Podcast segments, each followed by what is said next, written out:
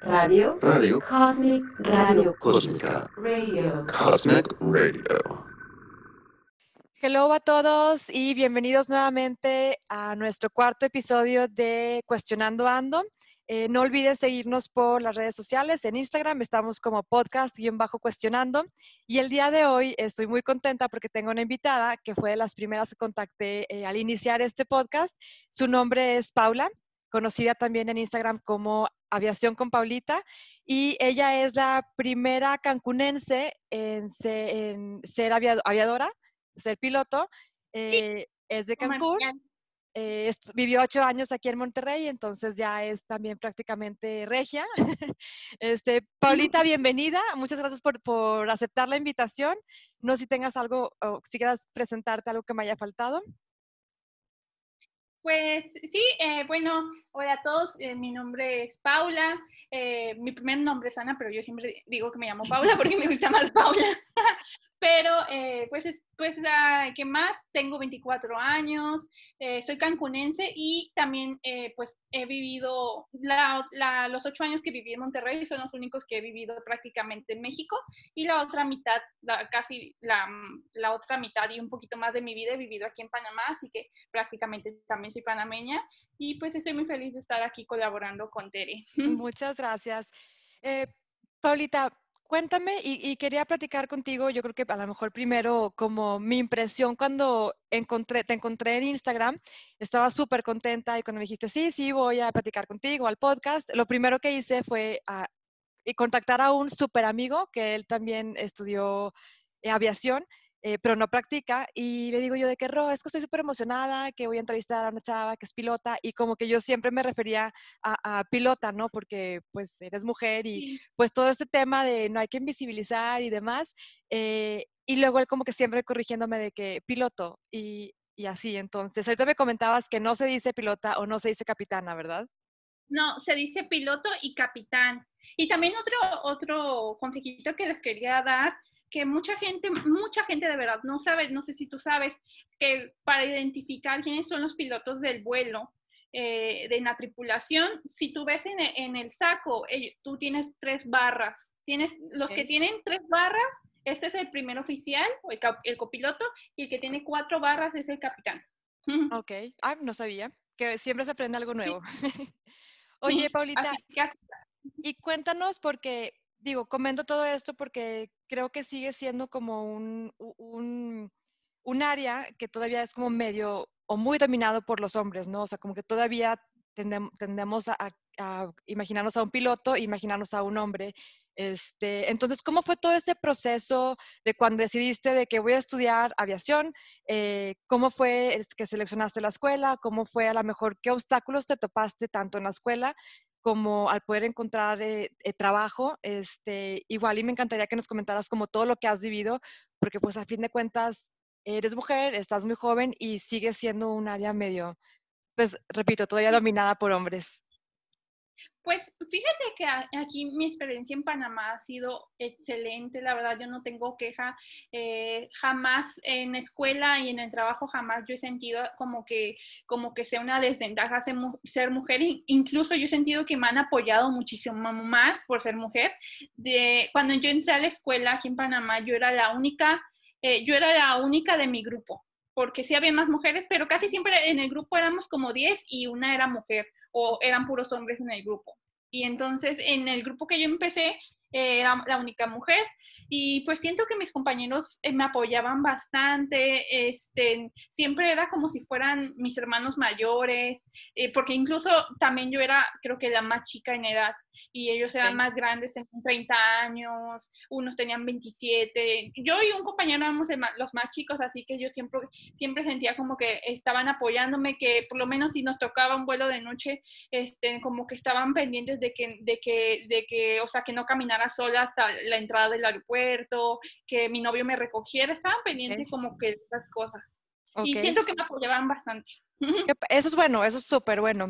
Este, ¿y cómo fue todo ese proceso que decidiste? Voy a estudiar avi- aviación, me voy a ir a Panamá. ¿Cómo decidiste irte allá y estudiar? Pues este, aquí en Panamá yo llegué a los como a los 13 años Y, y, pues yo estudié aquí la secundaria. Yo desde, desde esa edad más o menos yo empecé a, a, querer estudiar esta carrera porque yo ya estaba como que en esa etapa de maduración de decir, ¿qué, ¿qué, carrera será que quiero estudiar? Y me gustaba mucho, o sea, desde chiquita, mi papá es piloto y desde chiquita yo veía un avión y me iba correteando al avión y decía, ahí va mi papá. Y, y o sea, y o sea, siempre era como que ve, escuchaba un ruido y siempre hemos vivido cerca del aeropuerto, por eso siempre escuchaba el ruido de los aviones y siempre volteaba a ver y me emocionaba. Y yo entonces yo, desde que empecé a querer, a, a escoger una carrera, fue la primera que yo dije y no pensé en otra. Okay. O sea, me gusta hacer muchas cosas, pero eh, fue la carrera que yo, o sea, yo no tuve más opciones porque era lo que quería. Desde chiquita siempre supiste que era algo para ti, ¿no? Sí, sí, como a los 13 años que ya como que mi mente empezó a madurar, a esa edad ya lo decidí. Ok, qué padre. Y después sí. de la primaria, digo, de la prepa, ya te fuiste a, a, a estudiar a Panamá. Sí, o, o, sea, yo llegué aquí a Panamá en el tercer año de secundaria y, okay. y, des, y terminé aquí todo, el, todo lo demás. Okay. Y, y, sí, ya estaba decidida, pero a veces no lo comentaba mucho porque incluso yo viví aquí en Panamá dos años cuando llegué al principio y luego me regresé a Cancún y viví un año en Cancún. Y cuando yo estuve en ese año en Cancún, estuve en una escuela que se llama Tec Milenio. Y entonces yo a veces se lo comentaba a mis compañeros ahí en Cancún y, y, como que se reían de mí, como que, ay, qué ridícula, ¿cómo va a decir eso? O sea, sentía que a veces sentía ese tipo de comentarios y por eso nunca lo quise volver a comentar, así de, de que de verdad yo quería estudiar esa carrera. Sí, porque... Y era chistoso porque tenía, perdón, era chistosa porque yo tenía, yo tenía otro amigo que había dicho, no un amigo, como que un conocido que yo había visto que quería estudiar para piloto y lo cumplió y yo veía que a él no le decían nada ni se reían de mí, pero yo por el ser mujer, o sea, yo lo decía y hasta me, una vez me dijeron un comentario así súper como que mala onda, así. Y mis propios amigos. Sí, y a lo mejor no lo hicieron en mala onda, pero pues está más normalizado que, que creamos Ajá. o pensemos en un piloto hombre, ¿no? Claro, o sea, lo veían así como que, ay, esta niña pobrecita. O sea, sí, está soñando. Y, y, así como que, ay, pobrecita. sí. Oye, Paulita, ¿y qué te, has, qué te has topado ya en, una vez después de que te graduaste? Eh, ¿Cómo fue todo ese proceso eh, para entrar a trabajar? ¿No estás trabajando ahorita? Si te fue difícil, este, o si fue más fácil, si hubo como muchas pruebas para poder certificarte en algo en específico. Eh, pues cuando yo eh, terminé mi carrera aquí en Panamá, gracias a Dios, aquí en Panamá eh, había mucha necesidad de pilotos, porque la empresa eh, Copa Airlines, donde yo trabajaba, era una, es de, la empresa más grande, una de las más grandes en Latinoamérica y me estaba necesitando muchos pilotos. Y entonces en ese momento, gracias a Dios, yo terminé de, de estudiar y de una vez me contrataron por el hecho de que yo soy prácticamente este, en panameña. Okay. Me, o sea, casi estoy así, o sea, me falta nada más el pasaporte porque estoy en, yeah. en ese trámite, pero sí, o sea, fue una ventaja, gracias a Dios, de yo poder estar aquí. O sea, yo siento que, que tal vez, no sé cómo hubiera sido en México, si hubiera sido más difícil, pero pues, este, gracias a Dios tuve esta gran oportunidad. Ok, y fíjate, no sé de, de, Panamá, pero estuve leyendo, en México somos el penúltimo lugar en Latinoamérica eh, de mujeres en aviación, o sea, solo hay 2.4% de mujeres sí. en aviación creo que no sé si en Panamá esté igual o no, a lo mejor y no, no chequé ese dato. De, de, hecho, es lo que estaba platicando con, con una, un grupo de pilotos que tenemos aquí en WhatsApp y que estamos haciendo un libro. Y, ten, y hay varias eh, pilotos y, y, managers de Aeroméxico y de algunas otras aerolíneas. Y me dicen que hay muy poquitos pilotos, son como el 2 o el 3%. Y, pero aquí en Copa eh, somos el 10% mujeres. O sea, no es nada raro que tú vayas a un vuelo en copa y tú veas una tripulación de mujeres. Nada okay. raro. Okay. De hecho, puede ser toda la tripulación completa en mujeres y eso es súper bonito. Esas son las mejores experiencias que he tenido. y hablando de experiencias, ¿cuál crees que ha sido de las peores que te ha tocado, eh, ya sea con pasajeros, con alguien de la tripulación, eh, específicamente o por tu edad, que estás súper joven, o por, o por ser mujer? Pues he tenido la gran mayoría, yo puedo decir que el 99.9% de las experiencias han sido súper bonitas y súper gratificantes. Eh, de hecho, muchas eh, jovencitas eh, más chicas que yo o muchas señoras eh, se nos esperan al final del vuelo y se toman fotos con nosotras, nos, nos animan mucho, muchas, o sea, puedo decir que eh, varias personas me han pedido que, que si se pueden tomar una foto conmigo porque no lo creen, y, y más cuando eh, vamos la capitán y yo como primer oficial, y somos las dos mujeres ahí, y entonces van entrando los pasajeros y ven, ay, son dos mujeres las que van a volar. Pero una vez sí tuve una mala experiencia con un pasajero. Yo, yo volé a Orlando ese día y estábamos, ya habíamos bajado del avión y todo, y yo no me había dado cuenta. O sea, prácticamente cuando tú bajas en el aeropuerto de Orlando es gigante. Hay hasta un tren adentro del aeropuerto. Y entonces tú, entonces los pasajeros, la mayoría vamos, eh, todos van en el mismo tren. Y entonces eh, eh, me vio este señor, no sé ni de qué nacionalidad era ni nada, pero, ah, no creo que sí, era como una persona que hablaba portugués. Y entonces me dijo que, que no se hubiera subido al avión si yo hubiera volado. Así me lo dijo. Qué grosero. Sí, y entonces, y como que una eh, fly attender, aeromosa, eh, se, se, acordó de él, le dijo, pues ya se subió porque ella voló el avión porque se acordó que le, venía con nosotros. Y le dije sí, y casualmente yo aterricé. Y entonces se quedó como sorprendido, y, pero sí, yo dije, pues, y ya, y ya después el señor no me dijo nada, pero dije, ay, qué raro que, que te digan ese comentario así tan directo, o sea, que, que, ellos ganan, ¿no? Sí. Pero ha sido la única vez en dos años que yo he tenido una mala, así, poquitita experiencia. Ok. Y sí, porque fíjate, y, te comentaba hace, hace ratito también, ¿no? Antes de, de, empezar a grabar, que en el episodio pasado que estábamos hablando con una amiga de los estereotipos de género en el área laboral, eh, justo como que dando tips y diciendo, ¿sabes qué? Este, pues hay que normalizar que haya eh, de todo, o sea, de, de, de todos los géneros en todos los puestos, ¿no? Y mi, mi, ejemplo fue ligado a la, a la, aviación, de que es que hay que normalizar que haya una mujer piloto y, y, y, luego, porque no se va a caer el avión, o sea, como que dije algo así y luego como que yo sola me di cuenta de lo que estaba diciendo, ya como en automático, y dije, bueno, creo, bueno, no, no, más bien, o sea, no es así, y ya no, ni siquiera supe cómo cómo remediar lo que acaba de decir, porque no porque lo crea, pero yo creo que ya nada más en automático lo, lo, lo fui diciendo, ¿no? Entonces, sí creo que todavía existen este, este eh, no sé si, o sea, este estereotipo, pero también no sé, ya lo que te quería preguntar para, o sea, tu opinión. No sé si haya, eh, digo, hablamos de que hay poco porcentaje de mujeres en aviación. Si sea que realmente hay pocas mujeres que estamos interesadas en ese tema o bien que todavía hay como esa resistencia por la cultura eh, que está dominada por los hombres. Porque, por ejemplo, si me voy un poquito más atrás, a lo mejor desde chiquitos, tu historia fue diferente porque de chiquita este, tu papá es piloto y como que siempre fue algo que te interesó. Pero desde chiquitos existen todos estos roles de género que nos dicen, las niñas este, juegan con muñecas y los niños sí con carritos y aviones. Entonces, pues me imagino que a lo mejor a un gran porcentaje de mujeres no es algo que nos llame tanto la atención de que, ay, quiero ser pilota o piloto, perdón, o, o un avión o esto. Entonces, no sé cuál sea tu opinión de lo que estás viviendo tú. Mm, que no es por, lo, por los obstáculos que uno tiene, sino por la falta de interés, como tú lo dices, porque por lo menos estén muchas veces a nosotras por el tipo, nuestro estereotipo, no nos gusta el fútbol o no nos gustan los autos, pero pues estas, estas áreas que apenas están siendo tocadas por mujeres hace 20 años o 30 años para acá, pues yo siento que ahora, eh, hoy en día están creando mucho interés por mujeres, más por el em, empoderamiento que estamos teniendo, en que no, ve, no lo vemos como un límite ni pensamos que, que, que, es una rama solo para los hombres y entonces siento que ahora, hoy y más adelante van a haber muchísimas más, hasta yo puedo creer que vamos a llegar a un 50 y 50 algún día. Ay, ojalá que sea pronto. ojalá que sea pronto y ahí vamos.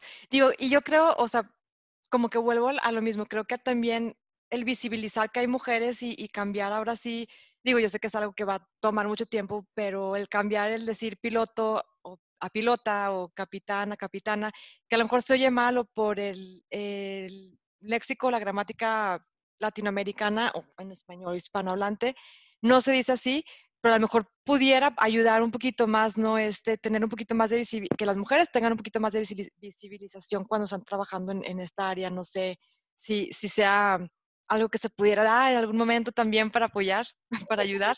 Bien, porque como, porque como en todas las ramas eh, hay doctor, doctora, enfermera, enfermero. Sí.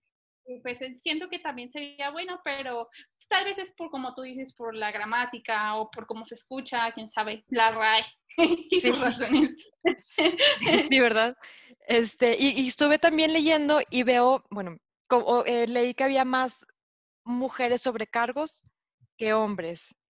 Ah, eso Sí, también, hay muchísimas más, pero podría decir que también he visto muchos y también siento que por lo menos eh, cada quien tiene un sueño, ¿no? O sea, yo tengo amigas con, con las que he platicado y su, porque yo tengo muchas amigas aeromosas y yo le digo fly attenders, siento que se escucha mejor. Sí. Y estas, y ellas, su sueño era ser fly attender. Entonces, si tu sueño como hombre serlo, este, pues también siento que, que no tengan un obstáculo ni, o sea, ni por, o sea, siento que tienen que hacerlo. Y es muy bonita también a mí, a mí yo siento que yo hubiera podido empezar allá y si no hubiera tenido la oportunidad haciendo flight attendant y luego, porque es muy bonita la carrera, te, o sea, es prácticamente tienen, tiene su, complejidad, o sea, no es fácil, o sea, los, los, pasajeros piensan como que, como que ellos prácticamente están ahí para darles el servicio a ellos, pero no, ellas tienen muchísimos labores, saben muchísimo, eh, dan primeros auxilios, en una emergencia ellos son los que te van a salvar, nosotros no, o sea, sí te vamos a salvar manejando el avión, pero digo, digo, ellos te van, ellos te van a auxiliar en la evacuación, ellas nos van a auxiliar incluso a nosotros en caso de que, de que nosotros eh, se nos necesita ayuda, ellos nos pueden dar algún, algún auxiliar en, en medicina, en estas cosas de primeros auxilios, ellos son o sea, nosotros somos un equipo, eh, el capitán toma las decisiones, pero somos un equipo. Ok. Qué padre. ¿Y hay, hay diferencia en los porcentajes entre primera, primera oficial y capitán mujer? Eh, sí. De hecho, em, yo podría decir que hay más primeros oficiales que capitanes. Eh, por lo mismo que, o sea, para ser capitán eh, prácticamente se está tomando como unos 5 y 6 años. Y pues, a veces hay muchas, hay más mujeres que están empezando en este ámbito y apenas están empezando su carrera y ya pues en unos seis años serán capitanes. Pero sí hay muchísimos más. Por lo menos aquí eh, eran, podríamos haber sido como unas 120 mujeres y unas 35, 40 eran capitanes. Ok, wow. O sea, sí hay, o sea, sí es un gran porcentaje de, diferencia. Sí, sí, o sea, tú, nosotros nos reconocemos entre nosotras, o sea, de tan poquitas que somos. Ok. Comparado con los hombres. Sí, que son bastantes más, ¿no? Este, y entonces, o sea, tú, tú te gradúas, eh, aplicas como para entrar a, trabajar a una aerolínea y el primer puesto es primera oficial y ya después, conforme los años, no sé si hay a lo mejor más este, certificados o certificaciones para poder eh, crecer a capitana o pues es que para ser capitán uno tiene, eh, pues, cuando ya cumple las horas de vuelo, que eh, hay un límite conforme cada empresa, eh, prácticamente siempre le estás cumpliendo entre 5 y 6 años para lograr esas horas de vuelo. Ellos te van a hacer un entrenamiento muy exigente que muchas veces algunos pilotos no, son, no pueden cumplirlo por lo exigente que es y, te, dan, te, te, ponen muchos exámenes, exámenes, igual que ellos te piden algunos requisitos, en algunas empresas te, te piden tener un mínimo de edad, eh, un mínimo de nivel de inglés, porque los capitanes prácticamente siempre tienen que tener eh, el mayor nivel de inglés que todos, porque pues muchas veces nosotros como primeros oficiales empezamos con un nivel un poquito intermedio y ya para ser capitán tiene que ser un nivel avanzado en inglés. Y, ¿qué podrías decir? Y ya, y tus horas de vuelo y que pases tus entrenamientos tanto como en el simulador como en el vuelo. Ok. Paulita, ¿y qué le podrías decir? Digo, e, es, es un ejemplo a seguir siempre cuando hay también como eh, una mujer en un, en un área que está dominado por hombres o al revés, un hombre en un área que está también dominado por, por mujeres, ¿no? Este, pero ¿qué le podrías decir tú a los papás? Porque a, veces, la mayoría de las veces, más bien, los papás también son los que ponen esas trabas de que no, es que no, no hay muchas mujeres piloto, no es que eh, las mujeres no pueden ser presidente, eh, presidentas o así como que van limitando, ¿no? A lo mejor la carrera de, de, sus hijas, de que mejor estudia este, belleza o cocina, digo, y no porque estén mal, no, pero como que siguen eh, empujando esos estereotipos. Entonces, ¿qué le podrías tú decir a, todos los papás que nos puedan escuchar, que tengan hijas, para que no limiten esos sueños y para que no, si alguien, si una niña dice, quiero ser piloto, quiero ser astronauta, que ahora sí como que medio vayan apoyándolas a que lo sigan. A lo mejor cambian de parecer a los dos, tres años, ¿no? Pero, ¿qué podrías como darles de consejo o de tip? Pues yo les, eh, yo les eh, podría decir que no tengan miedo ni desconfíen en sus hijos porque van a crear un poquito más de desconfianza, van a crear desconfianza en ellos mismos. Y entonces eh, pues vas a parar su proceso de aprendizaje y también de desarrollo. Entonces yo siento que en el momento que tu hijo te diga cualquier cosa que, ah, por más loca que tú creas, por lo menos que digas, ay, quiero ser astronauta y lo veas tan imposible, o sea, no, nosotros los latinos ya estamos allí en la NASA, o sea, yo, yo escuchaba hace como cuatro años una yucateca que estaba ahí en la NASA. Y o sea, no son cosas imposibles si tú le dedicas ese esfuerzo. Entonces, tú, que nunca piensen como que mi hijo no. O sea, tu hijo sí, tienes que siempre tener esa mentalidad de que, de que tu hijo es lo máximo y él va y él puede hacer lo que él quiera. Porque si tú empiezas limitando lo que eres su papá, entonces, eh, ¿qué van a hacer? ¿Qué, cómo, ¿Cómo iba a tomar los consejos de las demás personas? Sí, sobre todo si es niña, ¿no? De que no, no puedes, si no, no puedes, sí, quédate jugar con las muñecas. Oye, ¿y hubo algo antes de que tú entraras a estudiar ya eh, formalmente, ¿hubo algo, hubo algún tipo de, cursos o eventos que, que, asistías tú antes de entrar, o sea, cuando estabas más chica, de, cuando dijiste a los 13 años, ¿sabes qué? Quiero ser, ah, quiero estudiar aviación. Este, ¿Hubo algo en todo ese proceso que, que hacías? Eh, no, la verdad que yo toqué un libro de aviación hasta en el primer día que yo estuve en escuela de aviación. La verdad, eh, siempre me, o sea, siempre veía fotos, pero nunca era así como que, como yo tengo amigos que llegaban en la red y ya tenían el simulador y, y todo, yo no. Y la verdad también he sido, me he limitado mucho en los recursos porque yo siempre he querido cuidar mucho la economía en mi casa y entonces yo no quería hacer como un gasto más de que me compraran algo o algo así. Entonces yo siempre iba como a mi paso aprendiendo eh, porque pues en la escuela vas a aprender y entonces pues yo, yo, yo, iba a mi paso y ahí aprendiendo. Ok, es una carrera cara, ¿verdad? ¿Mande? ¿Es una carrera cara? Sí, es una carrera cara, lastimosamente. Aquí en Panamá te dan mucha oportunidad para estudiar esta carrera a los, a los residentes con más de 10 años y a los panameños le dan como un préstamo para estudiar esas carreras que son un poquito costosas. Son muy costosas en, en realidad. Y, y, pues en México por eso a veces es un poquito la carrera inalcanzable por eso, más que nada. Porque están está, están tus, estos obstáculos, ¿no? Que pues eh, que tú te limitas, que te limitan los demás y a veces estás limitado mm, económicamente en estudiar esa carrera y por eso muchas veces pues eh, no podemos. Sí.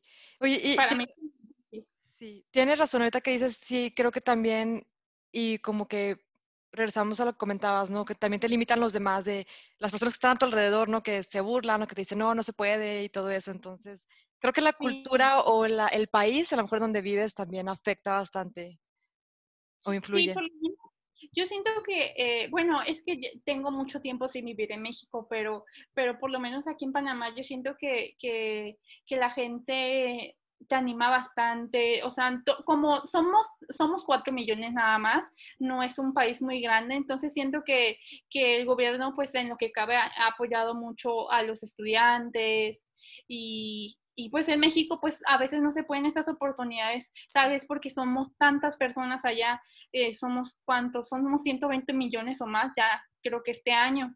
Y entonces pues las, las oportunidades son un poquito más limitadas. Sí, totalmente. Oye, Paulita, y ya para em, como también ir finalizando y todo, ¿cuál ha sido como la experiencia más satisfactoria que has tenido y que has dicho, esto me encanta o fue como un logro o soy súper feliz de haber logrado esto en mi carrera y por ser mujer y por ser súper joven también?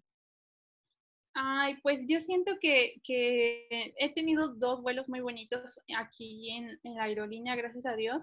Eh, uno fue que cuando volé por primera vez con mi papá y llevé a mi novio, llevé, Sí, y mi papá llevó a mi mamá y ese día fue lo mejor de lo mejor porque, porque incluso fue tan bonito el día que hasta los pasajeros se dieron cuenta de que éramos padre e hija y al final nos esperaron cuando, cuando aterrizamos, se esperaron, hasta me abrazaron algunos y fue muy bonito, o sea, se sentía como si yo estuviera volando con mi familia, con que los pasajeros eran mi familia y no lo eran. qué padre, qué bonita experiencia. Y me imagino que tu papá es súper orgulloso de ti. Sí, y, yo volé las dos veces, eh, volé yendo de aquí, de Panamá a Argentina y de Argentina a Panamá, las dos veces. Y, y también la, eh, otra experiencia que también fue lo más bonito que me ha pasado fue llevar a mi abuelito, yo fue llevar a mi abuelito de Cancún a Panamá. Ok, qué padre. Y mi abuelito, Sí, y él, él es un señor de la tercera edad y la verdad que ya está muy grande. De hecho, él ya ni siquiera le gusta viajar. Antes viajaba, viajaba bastante, pero ahorita ya no. Entonces, eh, él me había dicho como que, porque él es bien así de que, ay, yo me voy a morir y no sé qué. Entonces, ay, no. No, entonces ni Dios lo quiera. Pero él decía siempre como que, ay, antes de que me muera, quiero que me lleves en un vuelo. Y, y entonces en diciembre del año pasado yo le dije, abuelito, se va conmigo a Panamá, ya le compré el boleto, eh, se va conmigo y, él, y entonces él estaba muy feliz. Y entonces está en ese, o sea, ¿cómo, ¿cómo es? Porque yo decía, ¿será que mi abuelito, eh, por estas cosas de, de, del miedo, porque eres mujer y eres chiquita, le da miedo que se vaya conmigo en avión y no sé qué? Y no, o sea, mi abuelito estaba de lo más feliz del mundo. y qué padre. Feliz, Qué padre, qué bonita experiencia. y ahorita, antes eh, de cerrar, ¿cuál ha sido el vuelo más largo que has este, volado? Fue a Uruguay. Fueron como siete horas y media. Ok. Wow. Sí, el vuelo más largo que he hecho. Es pesado. Sí, me imagino. Despegas como a las 10 de la noche de aquí de Panamá, más o menos, creo. Y, llegas en la madrugada. Al sí, como a las seis, cinco, creo. Wow, wow. Toda la noche. Pues qué padre, Paulita, muchísimas, muchísimas gracias. Este, creo que, que me, o sea, me encantó platicar contigo y creo que algo que pudiéramos a lo mejor eh, cuestionarnos, ¿no? Tal y como dice el podcast, es em, cuestionarnos el por qué todavía no tenemos tan normalizado eh, que haya mujeres en, este, eh, en, este, en esta área, eh, cuestionarnos también por qué seguimos invisibilizando el que haya mujer pilota en lugar de decir piloto. Este, y pues, pues preguntarnos, ¿no? Oye, de que somos pocas mujeres interesadas en esto o realmente es una resistencia a este cambio y a esta cultura que estamos ahorita trabajando, ¿no? Como decías, que hay más mujeres que están trabajando en su empoderamiento y en, en formar una carrera antes que otras cosas. Entonces, creo que eso es algo con lo que nos podríamos ir cuestionando todos. Te agradezco mucho tu, tu tiempo y tu experiencia. Qué bonito que hayas podido volar con tu familia, a tu abuelito también. Y pues te deseo el mejor de los éxitos en esta, en esta carrera. Espero algún día ir a ahí que seas tú la, el la pilota y que pueda decir la pilota de, de un viaje mío. muchas gracias, Pues esperemos que así sea. Muchísimas gracias. Gracias a todos.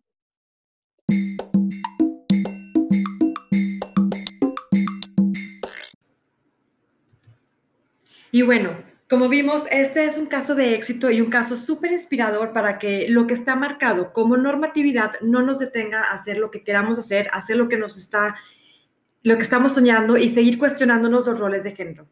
Y bueno, acorde a la Asociación Sindical de Pilotos Aviadores de México, que es ASPA, señalaron que la industria de la aviación es un área más abierta y con una creciente equidad de género. Y esto se ve reflejado ya que no hay distinciones de género en los salarios ofertados y pagar por el equipo que vuelas, eh, por tus años de experiencia y también dependiendo la aerolínea, pero no pagan por tu género. No hay una brecha salarial como en otras industrias todavía. Eh, y como algunos otros datos, en México hay 182 aviadoras activas entre comandantes y primeras oficiales. Y aunque ya todos sabemos, esta es una carrera eh, donde hay pocas mujeres, eh, que no ha sido fácil porque han tenido que enfrentar con prejuicios y retos. Y vemos ejemplos como pasajeros que se han llegado a bajar del avión porque es una piloto mujer. Esto al contrario, nos tiene que servir como un ejemplo de inspiración, como un logro más que sigue sumando a esta lucha por la equidad. a nivel mundial, solo el 5.18% de los pilotos de vuelos comerciales son mujeres. Esto nos habla que son muy poquitos eh, y dentro de las estadísticas, India y Estados Unidos son los que países que lideran es, estos números. India, por ejemplo, es de los que va en primer lugar, aunque sus mujeres no trabajan en aerolíneas bandera del país. En, en, Estados Unidos sí, en Estados Unidos hay, por ejemplo, United Airlines es la que más tiene con 940 pilotos mujeres.